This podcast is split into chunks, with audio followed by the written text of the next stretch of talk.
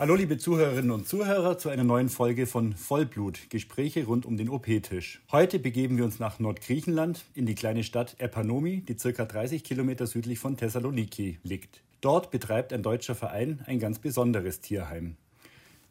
Ich habe heute zu Gast von ACE Tiere in Not e.V. Hannelore Zubler und Nicole Landshut, die erste und die zweite Vorsitzende, und Dr. Melanie Stehle vom Tierärztepool. Hannelore, erzähl doch mal kurz ein bisschen was. Was seid ihr für ein Verein? Wie habt ihr euch gegründet? Und was hat es mit diesem Tierheim in Nordgriechenland auf sich? Also wir sind ein Tierschutzverein, der sich ausschließlich um die äh, Situation der griechischen Straßenhunde kümmert, der äh, das Ziel hat, die Population der Straßenhunde zu verringern und das Leben der Straßenhunde zu verbessern und irgendwann in ferner Zukunft ein Griechenland da zu haben, wo keine Straßenhunde mehr leiden müssen. Das war der Grund der Gründung von AC Tiere Not. Wir haben den Verein von, äh, der ist schon, der war schon gegründet, den gab es schon, aber in ganz kleinem Rahmen. Meine, die Gründer, die wirklichen Gründer von AC Tiere Not haben sich in Spanien engagiert und mir dann den Verein angeboten und wir haben das dann äh, übernommen und so gab es ACE Tiere Not und so gab es äh, die Idee in Griechenland uns zu etablieren und unsere Arbeit dort einmal zu versuchen. Damals wussten wir ja nicht, noch nicht, ob es auch klappt, unser Vorhaben. Wenn man dich so reden hört äh, mit den Zielen, die ihr und also die du und der Verein habt, dann merkt man, ihr seid eigentlich ganz nahe an den Zielen, die der Förderverein Archinor Kreta eben auch schon seit Jahren verfolgt, nämlich das Leiden der Straßentiere durch die Kastrationen einzudämmen. Ähm, wie war denn der Weg dahin? Also sehr häufig sieht man im Ausland, dass die Tierheime eher genutzt werden, um sie mit vielen Tieren aufzufüllen. Die Tiere einsammeln ist ja kein, keine schwierige Sache in südlichen Ländern. Die sitzen an jeder Straßenecke, Hundemütter mit Welpen und so weiter. Und meistens ist es dann doch so, dass die Vereinsarbeit sich darauf beschränkt, Tiere irgendwie in das Tierheim zu bringen, vielleicht gesund zu pflegen und zu vermitteln. Wie kam es bei euch dazu, dass ihr diesen ganz anderen Weg eingeschlagen habt? Also die Motivation, Hunde von A nach B zu, zu befördern oder zu vermitteln, die war bei uns nie da. Also Tierschutz ist eine anstrengende Arbeit, eine sehr emotionale Arbeit. Und äh, die haben wir begonnen mit dem Vorhaben, etwas zu verändern, also das Leben vor Ort zu verändern. Und deswegen gab es auch diesen Bau von diesem Kastrationsprojekt, will ich es mal nennen, weil es nicht wirklich ein Tierheim nie sein sollte, sondern immer ein Kastrationsprojekt in Verbindung mit einem Tierheim. Jetzt ist es ja nicht ganz einfach, ähm, weder in Deutschland noch in Griechenland einfach ein Tierheim zu bauen und genehmigt zu bekommen. Ganz zu schweigen von dem Thema, wenn man sich für die Kastration von Straßentieren einsetzen möchte. Da gibt es ja viele äh, Spannungspunkte, zum Beispiel einheimische Kollegen, die vielleicht Angst haben, dass ihnen da ähm, Umsatz entgeht. Wobei man ja auch betonen muss, dass die Straßenhunde in der Regel keinen Geldbeutel mit sich führen und deswegen da eigentlich immer nur viel Geld reingesteckt wird in das ganze Thema und kein Geld damit zu verdienen ist. Ähm, wie ist denn die Kooperation mit der Gemeinde? Konntet ihr einfach Land kaufen, euer Kastrationszentrum da hinbauen? Ähm, Gab es da irgendwelche großen Hürden? Wurdet ihr mit offenen Armen empfangen? nee, das wollten wir nicht. Also es war die erste Zeit war sehr, sehr schwer. Äh, wie es dann im Dorf rumgesprochen hat, dass da irgend so Verrückte ein Tierheim bauen möchte, sind wir natürlich auf Ablehnung gestoßen von allen, von der Bevölkerung, von den Tierärzten, von, von der Gemeinde sowieso. Also es war überhaupt eigentlich keine Aussicht auf Erfolg, aber wir haben dann trotzdem irgendwo vermitteln können, dass wir es ehrlich meinen. Wir haben dann äh, nach einem Grundstück gesucht und uns vorher die Genehmigung gesucht, äh, äh, geholt, dass wir hier auf dieser Stelle auch ein Tierheim bauen dürften. Das war natürlich nur weit weg von, der von einer wirklichen Genehmigung und Umsetzung, aber wir haben uns da wirklich so Stück für Stück vorwärts bewegt Und mittlerweile ist es so, also nach vielen, vielen schweren, langen Jahren, wo wir angefeindet worden sind, sind wir heute in einer Position, wo wir sagen können, wir sind angekommen, wir sind ein Teil vom Ganzen, wir kooperieren mit der Gemeinde, mit dem Veterinäramt, die Bevölkerung schätzt uns, die ansässigen Tierärzte schätzen uns, wir arbeiten mit denen auch zusammen, die geben uns äh, gute Preise, die sind an unserer Seite. Also im Moment können wir uns nicht beklagen. Im Moment ist es äh, eine sehr gute, harmonische Zusammenarbeit zwischen Gemeinde und unserem Tierheim und unseren Mitarbeitern im Tierheim. Und um das jetzt mal an einer Jahreszahl festzumachen, wann habt ihr begonnen und wie viele Jahre sind vergangen, bis ihr jetzt eben gut akzeptiert und äh, partnerschaftlich mit allen Beteiligten zusammenarbeiten könnt? Also 2012 ist das Grundstück gebaut worden, dann äh, Stück für Stück ist dann einfach auch die Infrastruktur, Strom, Wasser und alles entstanden. Die kleinen Häuschen, die wir da gebaut haben, das sind so Fertigteilhäuschen, sind gebaut worden. Und äh, 2016 äh, konnten wir dann das Veterinäramt einladen und äh, um Genehmigung ansuchen. War natürlich auch ein weiter Weg. Äh, man muss sich vorstellen, das ist ein Tierheim, das seinesgleichen sucht, ohne da jetzt überheblich zu wirken. Aber es ist wirklich ein sehr schönes Tierheim, nicht vergleichbar mit, mit anderen Tierheimen, äh, schon gar nicht mit, mit staatlichen Tierheimen. Und trotzdem hat man da wieder was gefunden und immer irgendwie so Haar, das Haar in der Suppe gesucht. Schlussendlich haben wir die Genehmigung gekriegt.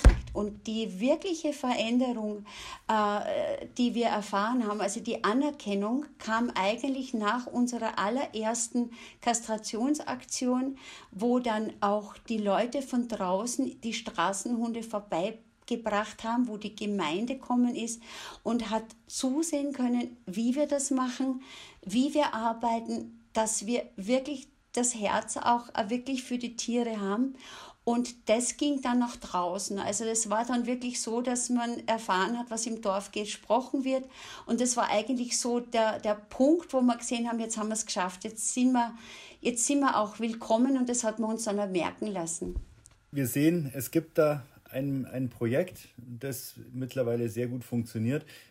Melanie, erzähl du doch mal, wie war denn die erste Kontaktaufnahme zwischen dem Tierärztepool und ACE Tiere in Not und was waren da so deine Gedanken? Es werden ja häufig Anfragen an den Tierärztepool äh, gestellt für Kooperationen von anderen Tierschutzvereinen, die eben auch Kastrationen durchführen wollen. Ähm, wie ging das hier vor sich? Thomas erzählte mir, dass sich jemand gemeldet hat. Äh, es ging um einen Verein, der ganz in der Nähe ähm, ein Tierheim betreibt, ähm, an dem ich sowieso zwei Wochen später eine Kastration, Kastrationsaktion durchführen wollte. Und wir hatten dann angeboten, dass ähm, Hannelore und Nicole einfach mal zu dieser Kastrationsaktion dazukommen und sich das einfach mal anschauen, wie wir dann vor Ort arbeiten oder wie man sich das logistisch auch vorstellen muss, wie so eine Kastrationsaktion stattfindet. Und ähm, wie es der Zufall dann auch so wollte, waren die beiden zu dem Zeitpunkt sowieso gerade in Griechenland und kamen dann auch vorbei. Und ich muss echt sagen, ich war, ich war sehr beeindruckt, als äh, die beiden dann äh, uns besucht hatten und nach diesem Tag dann auch wirklich gesagt haben, ja, wir wollen das in Angriff nehmen. Wir finden es sehr spannend, ähm, auch eine ganz große Herausforderung, ähm, weil man an diesem Tag auch einfach erlebt hat, äh, was es bedeutet, so eine groß angelegte Kastrationsaktion durchzuführen. Also man muss sich das so vorstellen, wir arbeiten da meist ähm, in Tierheimen, die einen angegliederten Operationsraum haben. Das heißt, man hat sowieso schon eine gewisse äh, Geräuschkulisse, was die Hunde angeht, also permanentes Gebell. Dann werden natürlich neue Hunde und Katzen gebracht. Es kommen viele Menschen auf den Hof, ähm, die natürlich dann auch ähm, sprechen, die diskutieren, jeder kennt äh, das griechische Gemüt und äh, ihre Diskussionsfreudigkeit. Und wenn man sich das jetzt einfach im Gesamten vorstellt, man braucht einfach ähm, sehr viel Geduld, man braucht sehr viel Organisationstalent, um letztendlich so eine ganze Aktion auch auf die Beine stellen zu können. Und wie war im Gegenzug euer Eindruck, als ihr Melanie das erste Mal kennengelernt habt bei besagter Kastrationsaktion, Nicole? Als wir damals in Beria waren, war das für uns schon sehr beeindruckend. Also wir wussten ja gar nicht, was auf uns zukommt, was das bedeutet, eine Kastrationsaktion, wie der Ablauf der Kastrationsaktion erfolgen soll, die komplette Organisation. Also wir haben uns beide, glaubt Hannelore und ich, wir haben uns immer ein bisschen angeschaut und haben gedacht, puh, puh, puh, da kommt einiges auf uns zu äh, wie kriegen wir das organisatorisch hin. Dann haben wir uns angeschaut, wie werden die Hunde registriert, wie werden die durchgeführt bis zur letztendlichen Kastration, wie ist die Nachversorgung. Also wir hatten ganz, ganz schwer, ja, sag mal, damit auch zu kämpfen, um uns den Überblick zu behalten und natürlich dann für uns auch die Dinge rauszuziehen, die sehr wichtig waren, damit wir diese Kastrationsaktion natürlich auf gleichem Niveau, mindestens natürlich auf höherem Niveau noch, weil das war ja unser Anspruch, natürlich auch durchführen konnten. Also wir waren schwer beeindruckt und hatten natürlich auch eine Mordsaufgabe für uns vor uns, die wir dann natürlich auch ja, erbringen mussten. Die Sympathie auf der menschlichen Ebene war aber nie eine Frage, die sich gestellt hat. Nein. Die Sympathie auf der menschlichen Ebene, die war sofort da. Also ich glaube, das, das war die kleinste Hürde, die wir nehmen mussten. Jetzt ist es ja für die Zuhörer vielleicht auch mal interessant, ähm, wie so eine Kastrationsaktion abläuft. Also grundsätzlich ist ja irgendwie klar, Tiere einfangen, Tiere kastrieren, Tiere zurückbringen. Aber dieses Woher, wohin und das, was dazwischen passiert, das hat ja ganz viele Ausprägungen. Also es gibt ja Kastrationsaktionen, wo nur Besitzertiere kastriert werden. Es gibt wiederum welche, wo ausschließlich Straßentiere kastriert werden dürfen. Da geht es auch sehr weit in den rechtlichen Bereich rein, was erlaubt ist, wofür eine Genehmigung vorliegt und so weiter. Was ist denn der konkrete Ansatz in Epanomi? Straßentiere oder Besitzertiere oder beides? In Griechenland dürfen wir ja nur Straßentiere kastrieren. Das ist ähm, das Einzige, was, was wirklich gemacht werden darf. Wir als ehrenamtlich arbeitende Tierärzte, wir bekommen die Erlaubnis von der Gemeinde und vom Veterinäramt, uns um die Straßentiere unentgeltlich zu kümmern. Wenn wir Besitzertiere machen würden, dann müssten wir wiederum eine ähm, Gemeinde oder generell eine Praxis anmelden und dann auch Geld dafür verlangen. Also ähm, im Umkehrschluss, wir dürfen nur Straßentiere kastrieren. Wie macht ihr es mit Besitzertieren? Geht ihr da zum lokalen Tierarzt? Es gibt eine Ausnahme, wenn Menschen kein Geld haben, also vergleichbar in Deutschland Hartz-IV-Empfänger. Ähm, gegen Vorlage von Papieren dürfen wir dann diese äh, Besitzertiere äh, dann schon kastrieren. Dann ist es in Ordnung. Aber ansonsten, wie gesagt, es dürfen nur Straßentiere sein. Wir schauen auch im Vorfeld vor der Kastration, ob sie einen Mikrochip haben. Sollten sie einen Mikrochip äh, haben, sollten wir einen finden, dann wird es immer über eine nationale Datenbank überprüft, ob irgendein Besitzer eingetragen ist. Und wenn ja, dann wird dieses Tier zurückgestellt. Dann wird, der, wird einfach versucht, dass man ähm, den Besitzer ausfindig macht. Ist es möglich? Schaut man einfach, ähm, dass man mit ihm ins Gespräch kommt, ob vielleicht dann der lokale Tierarzt diese Kastration machen kann. Also da findet man dann schon auch irgendeine Lösung. Aber wir dürfen es ähm, als freiwillige Tierärzte vor Ort dürfen wir es nicht machen. Wir haben jetzt gehört, dass eben nur Straßentiere kastriert werden dürfen, also Tiere, die qua Gesetz Eigentum der Gemeinde sind. Aber die werden ja wahrscheinlich nicht auf die Plakate gucken und mit den öffentlichen Verkehrsmitteln sich bei euch vorstellen, sondern die müssen ja irgendwie an die Kastrationsaktion rangeführt werden. Wer fängt denn die Tiere ein oder wer bringt die Tiere? Also es kommt darauf an, äh, ob, ob die Tiere kastriert werden im, im Rahmen einer Kastrationswoche mit Melanie oder wir kastrieren ja auch das ganze Jahr über oder ob wir äh, Mitteilung kriegen oder Information kriegen, dass da und da Hündin gedeckt worden ist, dann fangen wir die selber ein. Wir haben auch eine professionelle Falle. Das ist auch gewünscht von der Gemeinde, fangen diese Hunde ein. Also das machen wir das ganze Jahr über, bringen sie zu uns ins Tierheim und unser Tierarzt kastriert sie dann. Wir haben einen Tierarzt, der zweimal die Woche ins Tierheim kommt. Und wenn die Melanie da ist, da ist natürlich äh, der Zeitplan sehr eng. Äh, da müssen wir genau kalkulieren und schon vorbereiten, wie viele Hunde kommen an welchem Tag. Äh, und da bringen uns äh, die ansässigen Tierschützer, Tierschutzvereine, mit denen wir genauso zusammenarbeiten, äh, Privatleute, die Hunde draußen zufüttern, die bringen dann diese Hunde zur Kastration zu uns ins Tierheim. Wie viele Tiere konntet ihr jetzt in den letzten Jahren sowohl während der Aktionen als auch durch euren Tierarzt, der ins Tierheim kommt, kastrieren? Und wird es dann nicht irgendwann schwierig, noch welche zu finden, die unkastriert sind? nee, also äh, man muss sich das so vorstellen, unser Einzugsgebiet äh, äh, ist sehr, sehr groß. Das umfasst neun Gemeinden äh, und äh, hat ungefähr, wenn man sich das so vorstellt, eine Fläche von über 130.000 Quadratkilometer.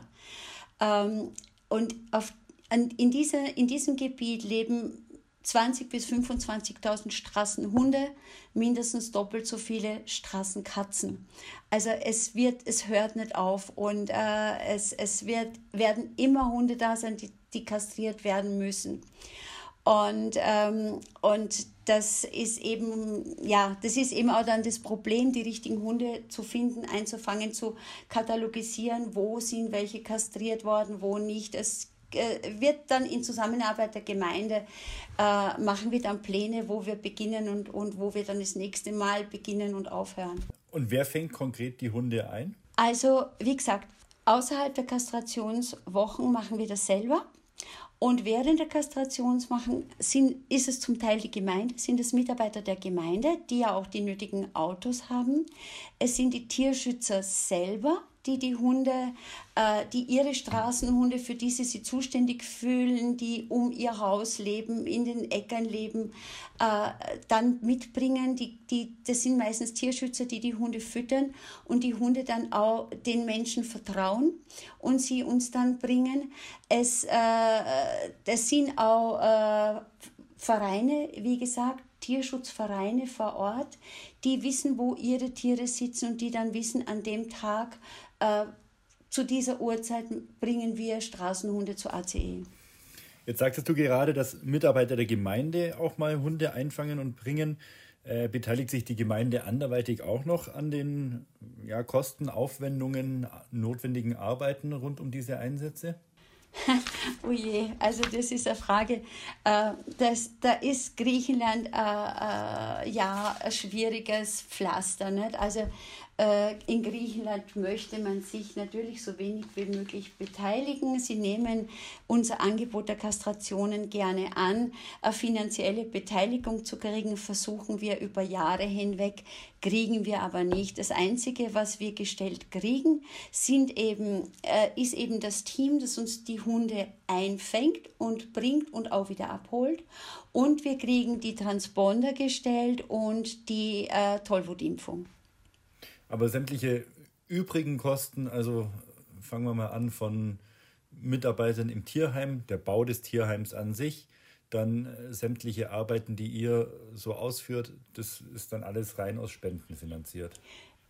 Rein aus Spenden, ja, genau. Wie seid ihr denn überhaupt auf den, auf den Tierärztepool gekommen? Äh, ich habe äh, hab eigentlich Tierärztepool, die Arbeit vom Tierärztepool schon lange verfolgt. Also äh, in von dem Moment an, wo ich gewusst habe, diese, dieses Vorhaben eines Kastrationsprojekts oder eines Tierheims könnte wahr werden oder äh, umzusetzen sein, habe ich mich natürlich schon erkundigt und, und auch eingelesen bin immer wieder zum Tierärztepool gestoßen, habe die Arbeit verfolgt, war begeistert, muss ich sagen, und habe gewusst, also wenn wir es jemals machen, dann mit Tierärztepool. Das war einfach klar. Konntet ihr denn eure selbstgestellten Ziele erreichen, die Kastrationsaktion so zu organisieren, dass sie euren Ansprüchen gerecht wird? Also grundsätzlich war es natürlich so, dass wir, wie schon gesagt, sehr viel mitgenommen hatten und zu Hause uns natürlich dann auch besprochen haben, wie wir die ganze Sache angehen wollen. Ähm, mit den Unterlagen, die wir dazu brauchen, dass wir die Hunde nachhalten konnten. Aber unsere größte Herausforderung lag natürlich darin, und das war die Hauptaufgabe von Hannelore, weil sie weit vor den Kastrationsaktionen bereits schon in Griechenland immer war, um die Kastrationsaktionen vorzubereiten. Natürlich darauf das Augenmerk zu halten, zu sagen, haben wir ausreichend Tiere, die wir kastrieren können. Und das war, glaube ich, am erst zur ersten Kastrationsaktion unsere größte Herausforderung weil ich kann mich noch an die erste Aktion erinnern, wo wir am ersten Tag den ganzen Hof voll Tiere hatten und die Koordination noch nicht so hundertprozentig gelaufen ist. und wir selbst die Hände über den Kopf zusammengeschlagen hatten und dann sagten, wie wollen wir das dann so hinkriegen, das, das funktioniert so nicht.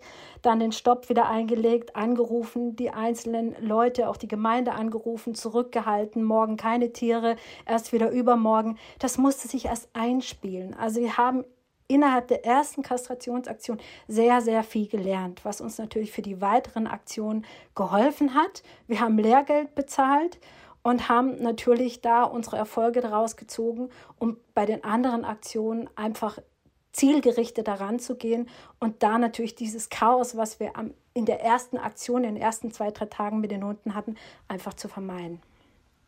Ich muss aber auch dazu sagen, es ist nicht so leicht, das zu koordinieren, weil äh, die Leute, die wissen zwar, sie können ihren Hund bringen und sie sollen den Hund bringen an dem und dem Tag um die und die Uhrzeit.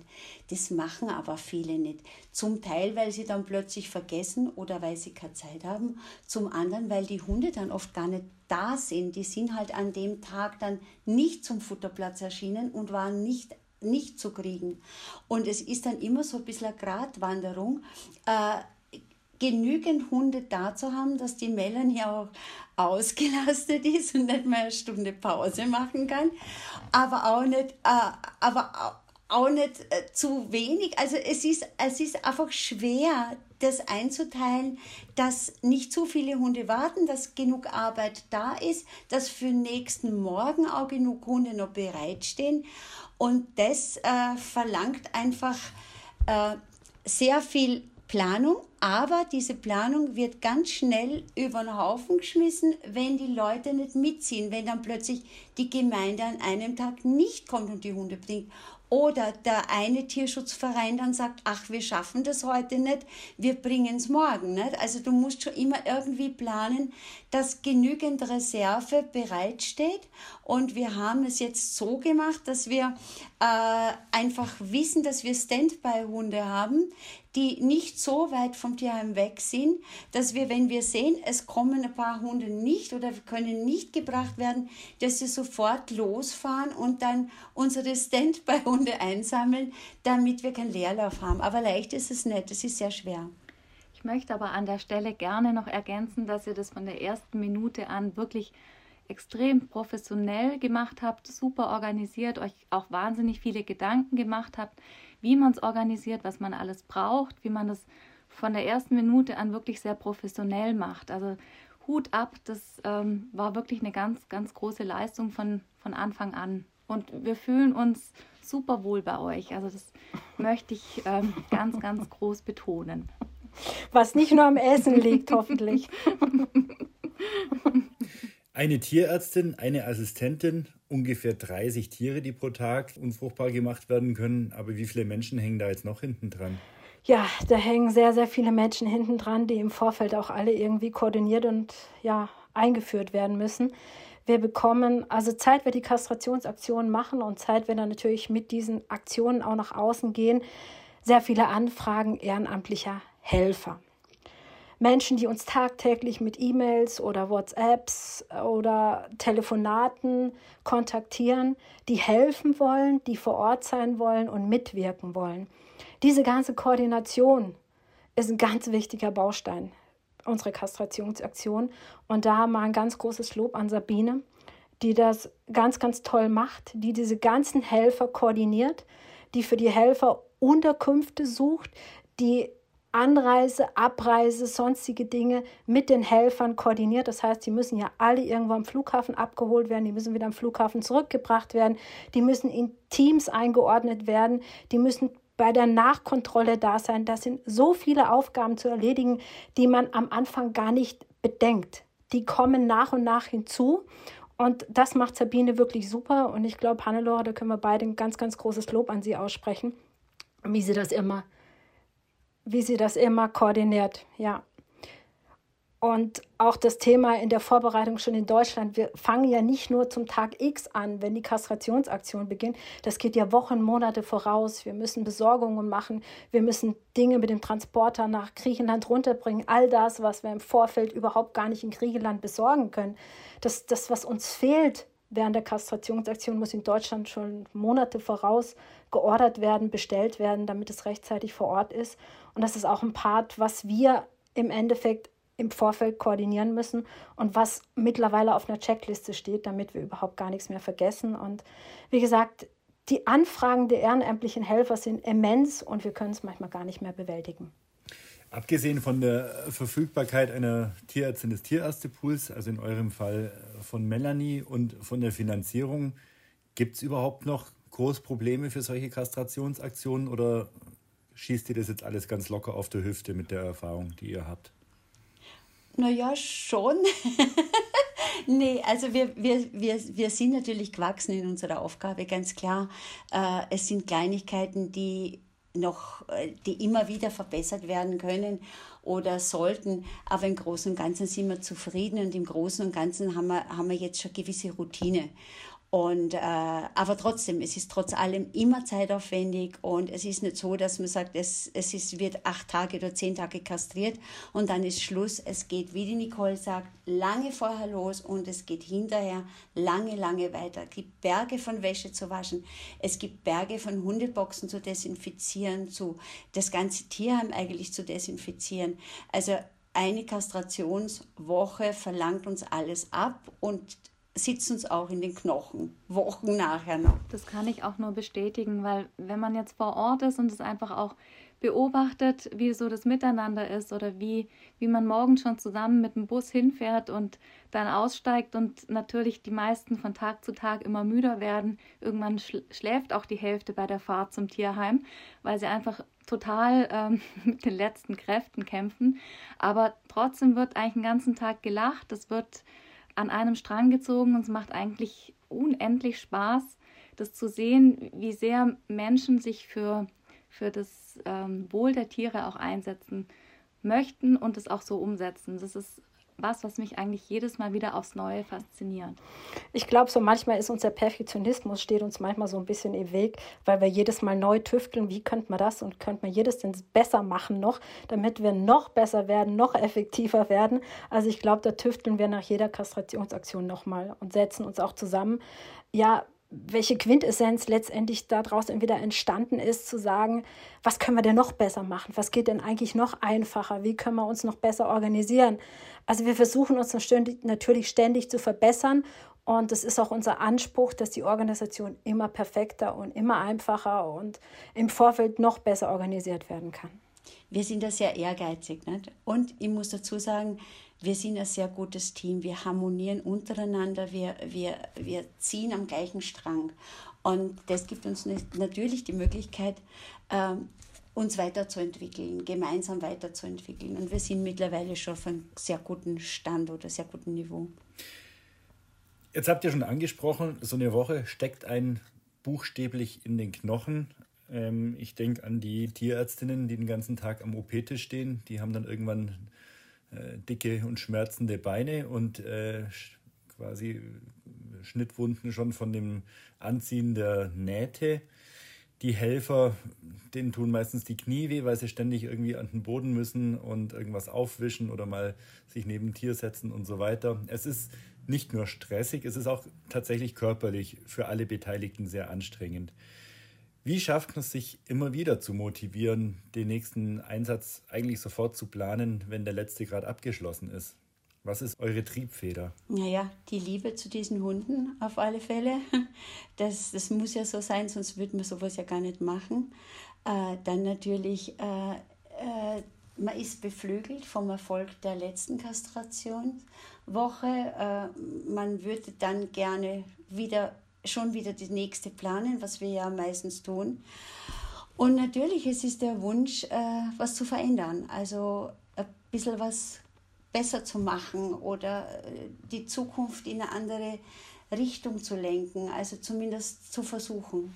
Man sieht natürlich auch, wie viel man in so einer Woche erreichen kann und man fängt an, also mir persönlich geht es so, ich rechne den ganzen Tag.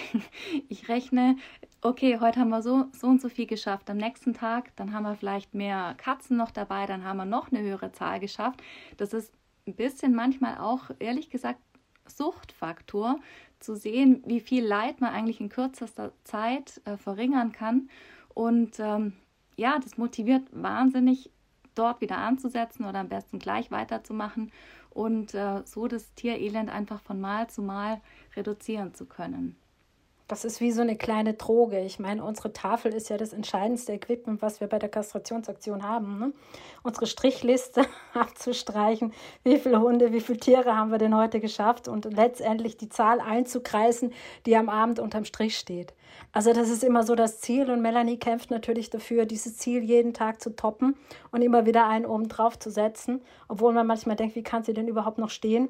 Und das ist so dieses gemeinsame, diese gemeinsame Challenge, jeden Tag immer mehr noch leisten zu können und das Ziel nochmal zu toppen, dass man sich morgens gesetzt hat, abends nochmal zu erreichen und wir noch einen oben draufsetzen. Also das ist schon so eine kleine Droge.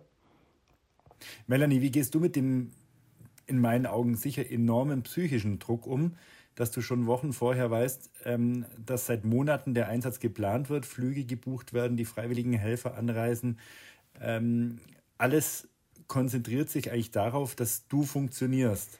Das ist ein interessantes Thema, dass du es ansprichst. Also das ist natürlich schon ein enormer Druck, weil man genau weiß, man muss in dem Moment einfach äh, vor Ort sein, man muss präsent sein, man, man sollte gesund und fit sein. Das ist auch was, was man nicht unterschätzen darf. Also ich mache auch während den Einsätzen wirklich ähm, absichtlich Sport, um eine gewisse Kondition zu haben, eine gewisse Ausdauer. Man kann nicht einfach sagen, okay, ich gehe jetzt heute mal nach Griechenland, ich bleibe dort eine Woche und stehe zwölf Stunden im OP.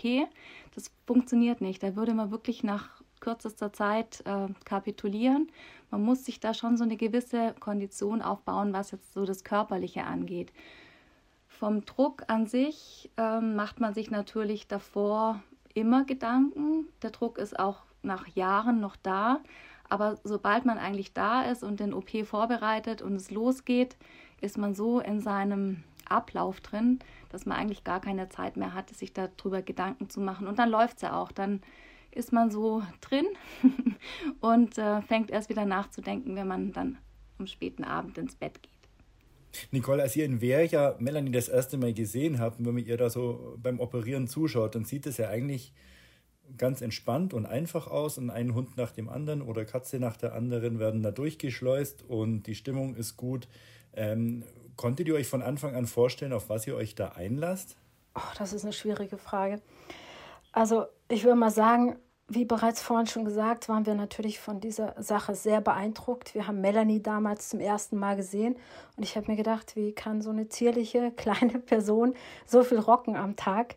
Und da war wirklich sehr viel, also, also sehr viel an Hunden und sehr viel an Katzen auf dem Hof, innen drin.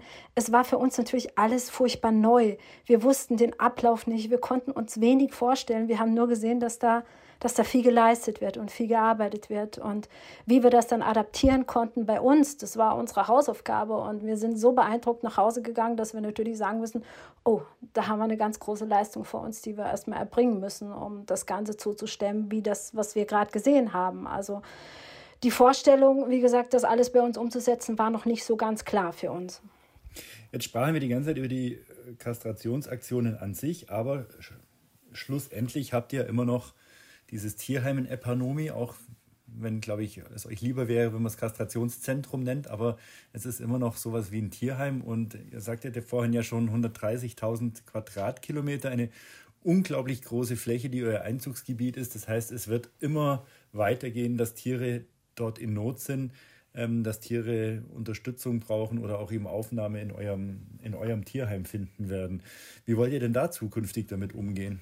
Naja, äh, wir, wir, müssen, wir müssen lernen, damit umzugehen, egal wie die Situation ist. Ich meine, wir haben jetzt äh, finanziellen Engpass äh, durch Corona eigentlich. Wir mussten äh, Hunde reduzieren, wir müssen, mussten Arbeitsplätze entlassen. Aber wir müssen natürlich der, der Ablauf selber, also äh, Kastrationen plus Tierheimbetrieb, der gehört zusammen, der soll zusammen und muss zusammenbleiben. Und wir können eigentlich nur so weitermachen, wie wir jetzt auch arbeiten. Das eine schließt das andere nicht aus. Also da gibt es keine Möglichkeit, uns äh, zu entscheiden, äh, entweder nur Kastrationen oder nur Tierheim. Und wir müssen das Ganze zusammenhalten und versuchen, das auf dieser Basis, die wir mittlerweile äh, so erfolgreich eigentlich erarbeitet haben, auch weiterzuarbeiten. Also es gibt keinen anderen Weg. Also Und was würdet ihr sagen, ist das Geheimnis eures Erfolgs? Es gibt ja viele, viele Projekte im Tierschutz, die kurze Halbwertszeiten haben. Da kommt dann der menschliche Faktor sehr stark in den Vordergrund, obwohl es ja eigentlich um die Tiere gehen sollte. Und es wird sich aufgeteilt, neuer Verein gegründet und so weiter. Ähm, ist ja jetzt glaube ich, nicht ganz selten solche Vorgänge. Wie schafft ihr es, dass ihr nach so langer Zeit immer noch ja, fröhlich und entspannt miteinander umgehen könnt, zusammen lachen könnt, aber auch zusammen wirklich hinlangen und äh, was durchziehen könnt? Ich würde mal sagen, grundsätzlich sehe ich es natürlich daran, dass wir alle eine Philosophie verfolgen, die heißt, die Situation der Straßenhunde nachhaltig natürlich zu verbessern. Da ziehen wir alle an dem gleichen Strang.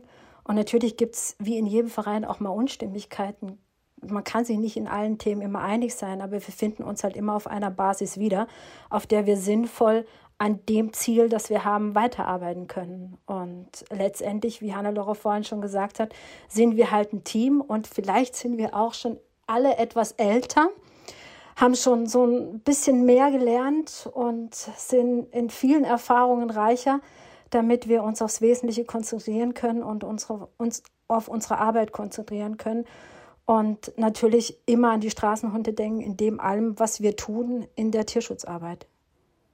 Würde gern als außenstehende neutrale Person noch ergänzen, dass ich einfach auch sehe, dass alle Beteiligten, die jetzt so der Kopf von ACE sind, ihr seid einfach ähm, so tolle, unterschiedliche Persönlichkeiten, ihr ergänzt euch einfach optimal. Und ich glaube, das ist eines der Erfolgsrezepte in eurem Verein, dass ihr euch da einfach ähm, sehr gut unterstützen könnt und auch gut, glaube ich, diskutieren könnt und so einfach Probleme auch aus der, aus der Welt schaffen könnt. Zurück in die Zukunft. Wir schreiben das Jahr 2031. Hm. Was berichtet ihr aus Epernay? 31. Gut. Wenn ich da noch lebe, hoffe ich, dass äh, ja, wir haben ja schon sehr, sehr viel weniger Straßenhunde. Also es ist ja kein Vergleich zu den Anfangsjahren. Also äh, es ist das, man findet ja im Grunde genommen in unserem größeren Umkreis keine Straßenhunde mehr, die jetzt wirklich leiden. Wir füttern ja draußen zu während, während des Winters.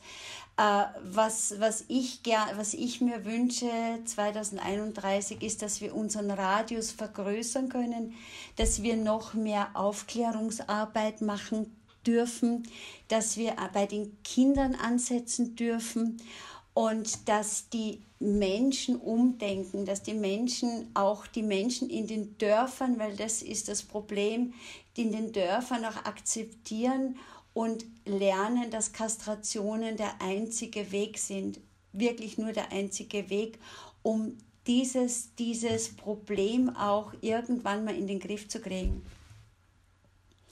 Und was wünschst du dir, Nicole, für 2031? Also in erster Linie, dass wir Corona überstehen. Das ist ein ganz, ganz wichtiger Punkt für mich, weil ja. der Verein natürlich auch momentan mit den finanziellen Lücken, die wir in unserer Kasse drin haben, natürlich auch extrem zu kämpfen hat. Das heißt, unsere Spender bleiben aus. Die Spendengelder sind nicht mehr so groß, die wir einnehmen. Hauptsponsoren fallen weg. Das fällt uns natürlich alles ein bisschen auf die Füße. Das erschwert unsere Arbeit. Das erschwert natürlich, erschwert natürlich das Thema Kastrationsaktionen nachhaltig durchführen zu können. Wenn Gelder fehlen, können wir unsere Kastrationsaktionen natürlich jedes Jahr nicht mehr so durchführen wie gewohnt. All diese Themen machen uns ein bisschen Bauchschmerzen momentan. Und ich würde sagen, wenn wir das alles überstehen und 31 immer noch da sind, wo wir jetzt sind, dass wir zwei, drei, maximal vier, wobei vier schon fast zu viel ist, an Kastrationsaktionen im Jahr durchführen können, dann können wir, glaube ich, glücklich sein und da haben wir sehr, sehr viel erreicht. Ja, das waren interessante und nachdenkliche Schlussworte von euch beiden. Äh, wir hoffen natürlich auch, dass wir 2031 dann die nächste Folge, äh, vielleicht nicht die nächste, sondern eine weitere Folge des Epanomi Podcasts bieten können und dann einen kleinen Rückblick machen. Wir werden es beim Kalender vermerken. Und ähm, wer jetzt diesen Verein mit seinem Kastrationsprojekt in Nordgriechenland noch näher kennenlernen möchte oder unterstützen möchte, der Verein heißt ACE Tiere in Not. Die Webseite heißt ace-tiere-in-not.de, findet man ganz einfach bei jeder größeren Suchmaschine. Und vielleicht ist für den einen oder anderen auch mal die Option da, sowas als freiwilliger Helfer zu unterstützen oder auch mal eine Spende zu hinterlassen. Alle Möglichkeiten findet ihr natürlich auch auf der Webseite des Vereins. Ich danke euch allen, Hannelore, Nicole und Melanie, äh, für eure Zeit und wünsche euch natürlich, dass eure Wünsche diesbezüglich euer Projekt betreffend alle in Erfüllung gehen. Danke fürs Zuhören. Am Mikrofon waren Melanie Stehle, Hannelore Zuble und Nicole Landshut.